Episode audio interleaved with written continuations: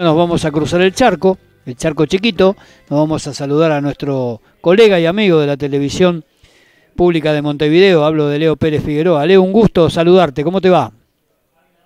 Beto, querido, el, gusto es mío como siempre, el abrazo afectuoso y apretado para vos, para toda la, gente del equipo y para todos los que nos están oyendo desde ese otro lado del charco que tanto quiero y extraño.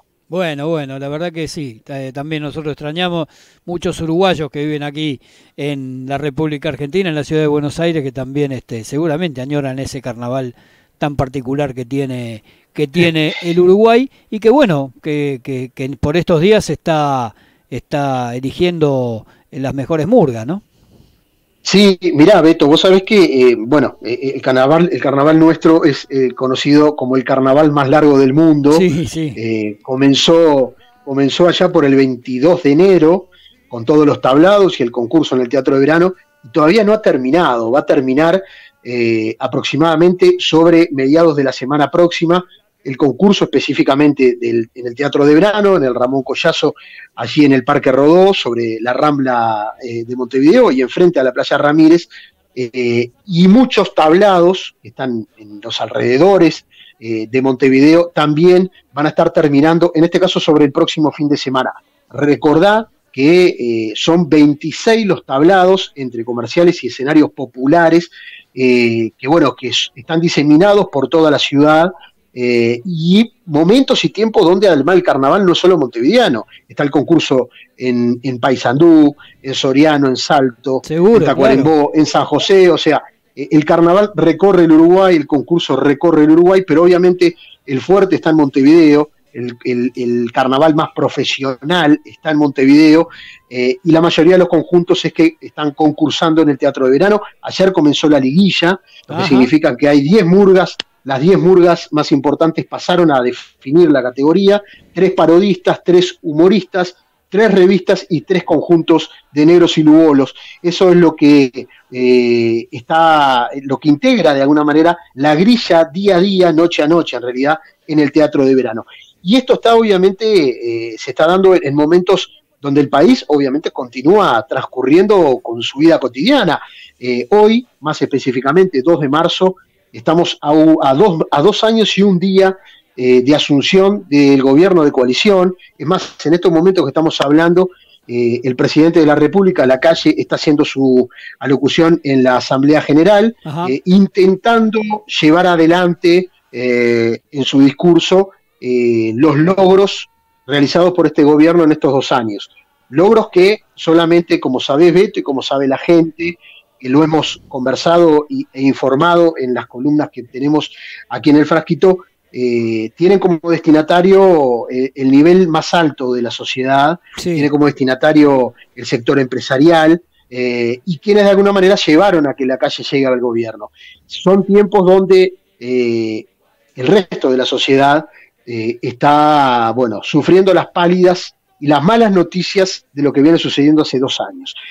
Hemos hablado mucho de esto, Beto, durante nuestras salidas en el fraquito, y lo que te proponía en la charla que teníamos hoy de tarde era, bueno, que hablen las murgas, claro, eh, que la gente del frasquito escuche lo que sucede en nuestro país eh, durante dos años de gobierno de derecha a través de la voz y del canto de la murga, esa protesta social, esa revista callejera popular eh, que durante 45 minutos hace una especie de repaso de una cronología de lo que ha sucedido a nivel político, social, cultural, este, y también, este, bueno, de la forma de vivir de la gente y de nuestra sociedad. Seguro. Así que te propongo, Beto, comenzar a repasar algunos tramos de, dos murgas. En este caso elegimos a dos de las que están peleando por ese primer puesto.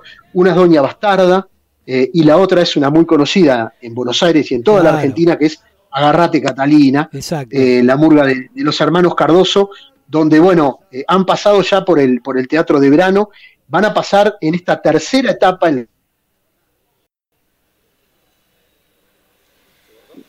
¿Estás ahí? Se cortó. Bueno, se nos cortó justo cuando... Ah, no, ahora sí, ahora sí, ahora sí, se nos había ido la voz. Bien.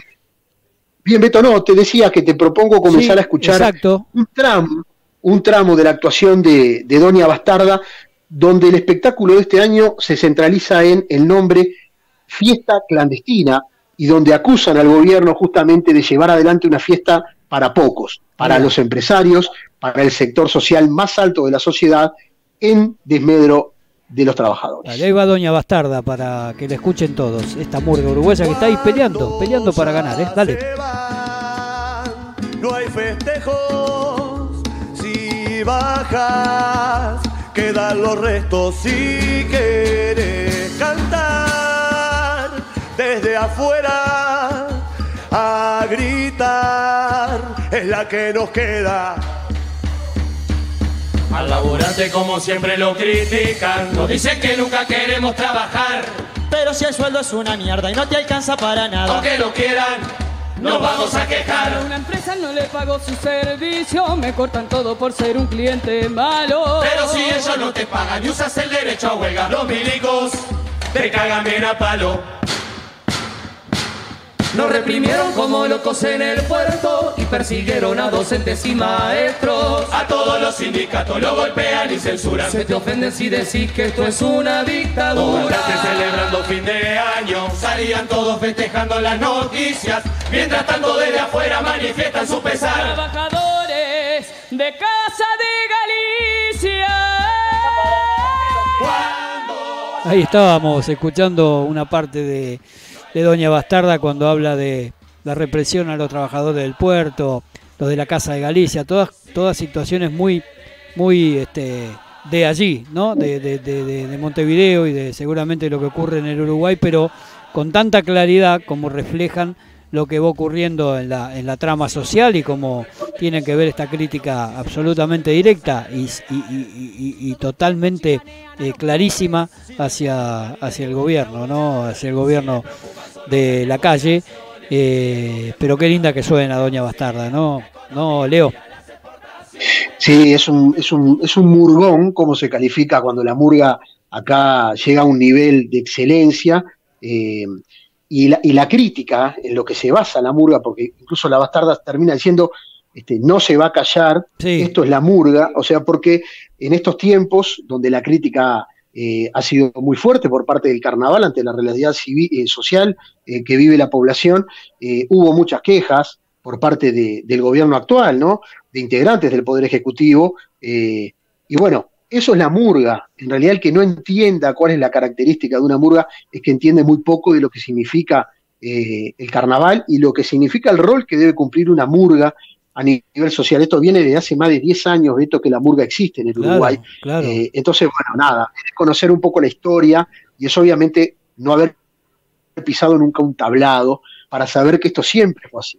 Pero también te hablaba de agarrate Catalina, Beto, porque eh, parándose parándose desde, desde la izquierda, hace una autocrítica hacia la fuerza política, incluso eh, adentrándose en cuál sería el ideal de izquierda eh, que tendría que acontecer en el Uruguay para volver a lograr el triunfo en 2024. Y la defensa, y habla, y habla, la Catalina habla de la defensa de la utopía, ¿no? Eh, bueno, exacto, exacto, exacto. Que lo que se busca de alguna manera es una izquierda de futuro, claro. este, que piense más allá eh, del balde que muchas veces la izquierda o quienes se, identifican con la izquierda suelen tener. Por eso te propongo escuchar este tramo de Agarrate Catalina de este año 2022. Ahí va. Hace un tiempo te lo dije y te ofendiste, no entendiste o no me supe expresar, me acusaste de ser tibia y de derecha de querer acomodarme y de transar. Por las dudas te lo digo nuevamente, por si fue medio confuso aquella vez. Tengo el puño levantado de la zurda, pero no me pongo el balde y puedo ver. Yo no quiero defender lo indefendible, yo no quiero resignarme a lo que hay. Yo no quiero disciplina partidaria, mi autocrítica pasteurizada y light. Yo no quiero enardecer a la tribuna, yo no quiero ser bufón de tu opinión. Yo no quiero llenar las barricadas con panfletos camuflados de canción. Lo que quiero es una izquierda del futuro, sin cadenas obsoletas que arrastrar.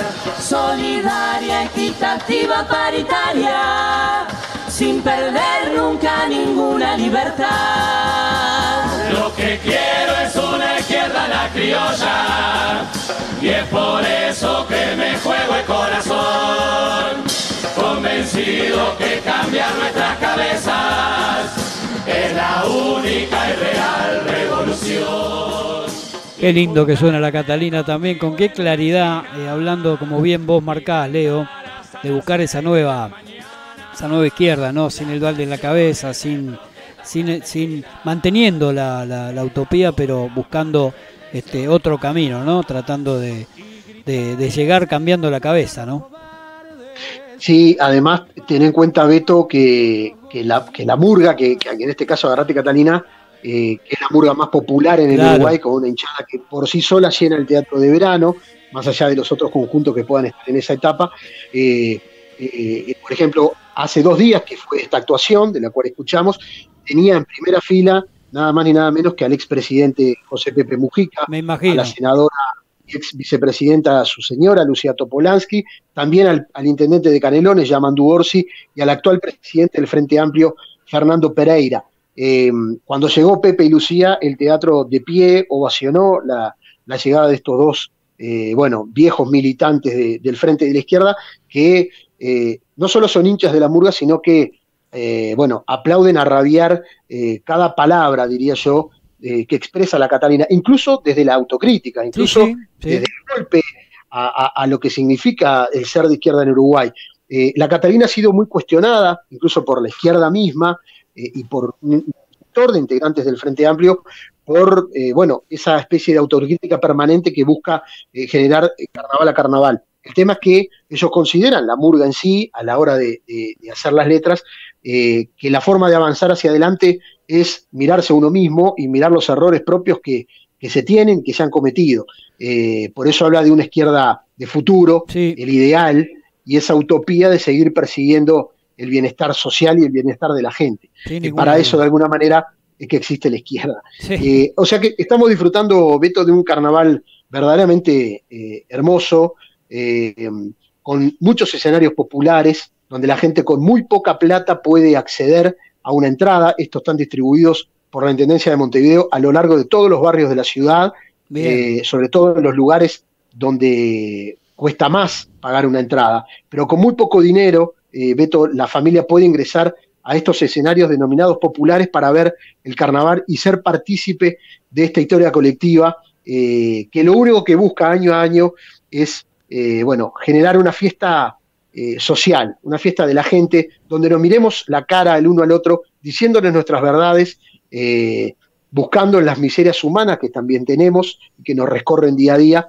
sobre todo también mirando hacia el futuro. Seguro y mantener vi- vivo ese, ese espíritu que se va trasladando de generación en generación en tiempos, en tiempos, el que el mundo y las noticias pasan por otro lado, ¿no? Indudablemente, como seguramente ocurre allí también, eh, en el Uruguay, digo, eh, el tema de la, la situación entre Rusia y Ucrania llena todas las, todos los noticieros, ¿no? Sí, por supuesto, por supuesto, Beto. eh, esta situación no, no, no, no es ajena tampoco al Uruguay. Bueno, tan no es ajena eh, que en el día de ayer aumentaron los combustibles. Claro, eh, y si bien existe una realidad interna y una nueva promesa incumplida por parte del gobierno, también esto tiene mucho que ver con, con esta coyuntura internacional. Pero mira, para cerrar, eh, Beto, y antes de irnos a la, a la retirada de la Catalina o a un tramito que acá se le llama la bajada de la murga, que es el momento del adiós final, Sí, el último claro. minuto, donde el teatro de verano se pone de pie eh, a, a aplaudir y a cantar junto con la murga. Eh, hace, unos, hace apenas unos segundos yo te dije que el presidente de la calle estaba haciendo el discurso a, a dos años de su asunción. Eh, la frase que dijo fue, no le metimos la mano en el bolsillo a los uruguayos y eso es lo más importante de nuestra gestión. Eh, vale contarte, Beto, y contarle a la gente eh, que hubo aumento de impuestos, aumento de tarifas y de combustibles, y sobre todo hubo un impuesto escondido a la gente que fue el recorte de los salarios, y que vos sabés más que yo, que esto impacta directamente en el bolsillo de toda la ciudad. Aumentan los precios, pero los, salarios están congelados. Entonces, bueno, eh, nada, para cerrar esta, esta salida nuestra, Beto, eh, busquemos caminar hacia, hacia ese ideal, hacia ese horizonte eh, que nos propone la Catalina, que es despedirse cantando a la esperanza. Dale, ahí va. Cantando A, lo que, a lo que todos creemos que va a venir. Ahí va, dale.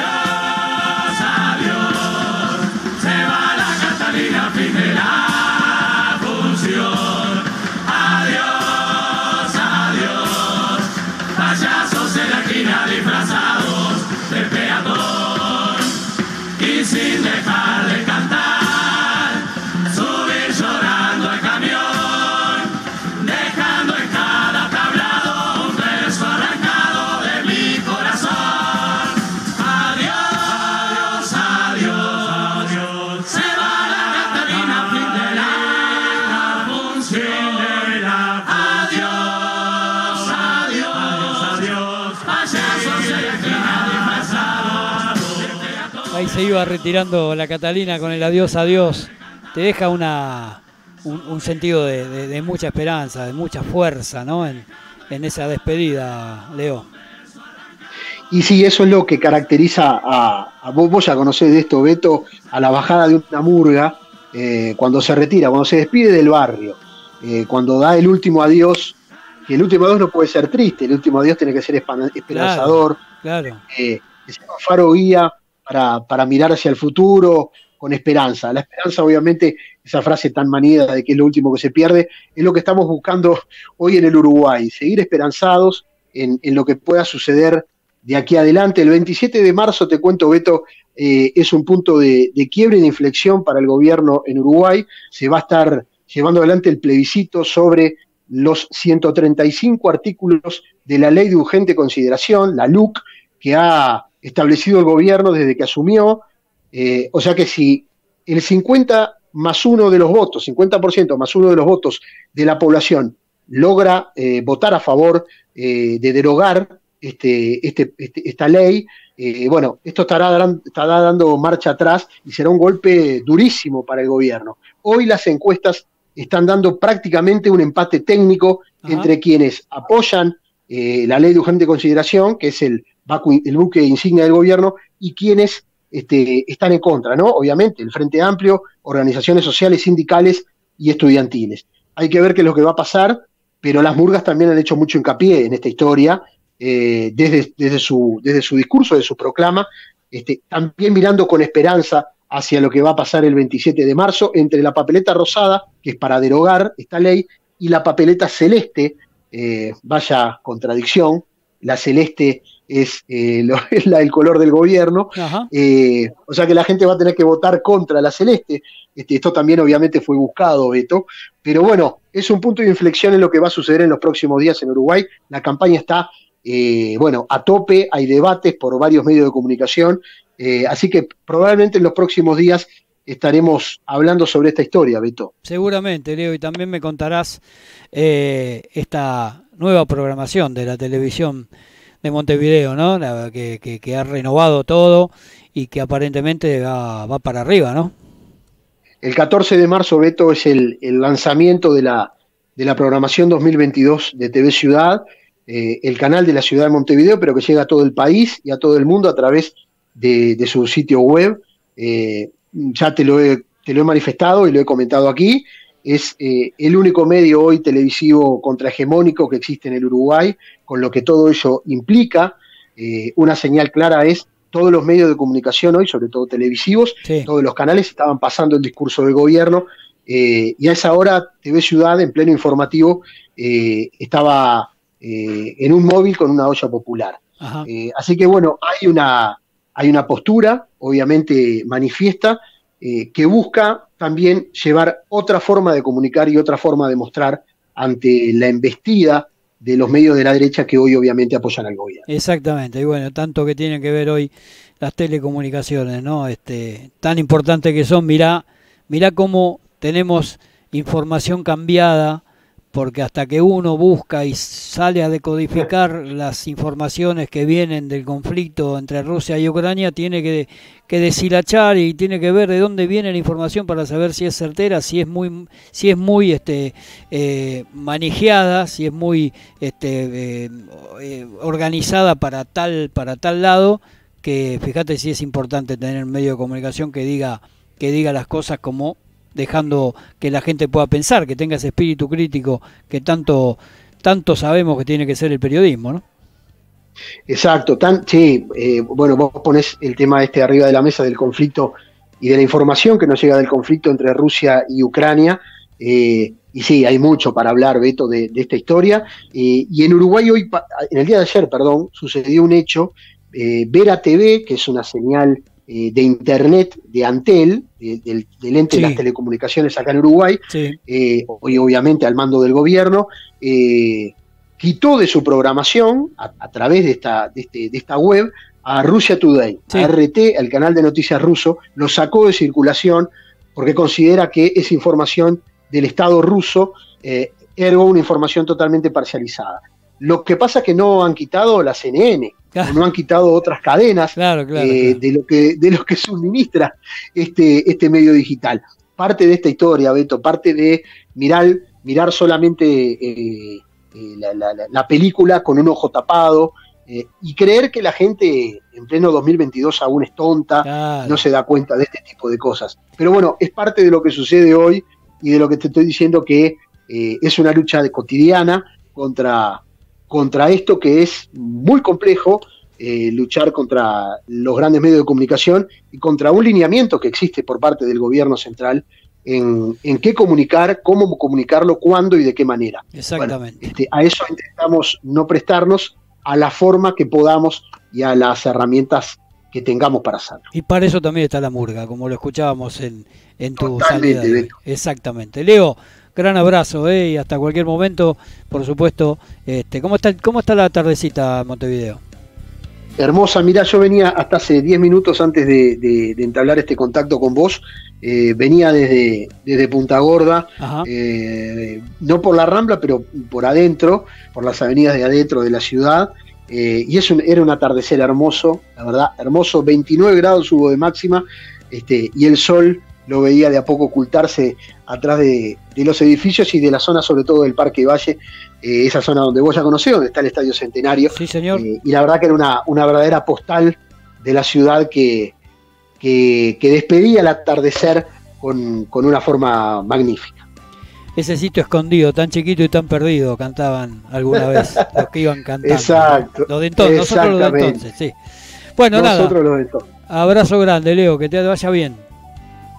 Salud, Beto, como dicen acá los murgueros en carnaval. Salud, abrazo. Ahí estaba Leo Pérez Figueroa, nuestro colega, amigo de la TV Ciudad de, Montevideo, eh, contándonos un poco el espíritu, el espíritu murguero, lo que se vive, el carnaval que se vive eh, allí en, en el Uruguay, en todo Montevideo y en el interior, por supuesto, y esa murga que refleja la crítica social, la, murga que nunca se calla y que dice lo que, el pueblo a veces no puede decir. Por otro lado, lo dice en esta etapa del carnaval uruguayo tan tradicional, el carnaval más largo del mundo, ¿eh? más largo del mundo, así se ha bautizado a la, al carnaval de la murga uruguaya por todo eh, ese pequeño paisito tan lindo que es el Uruguay.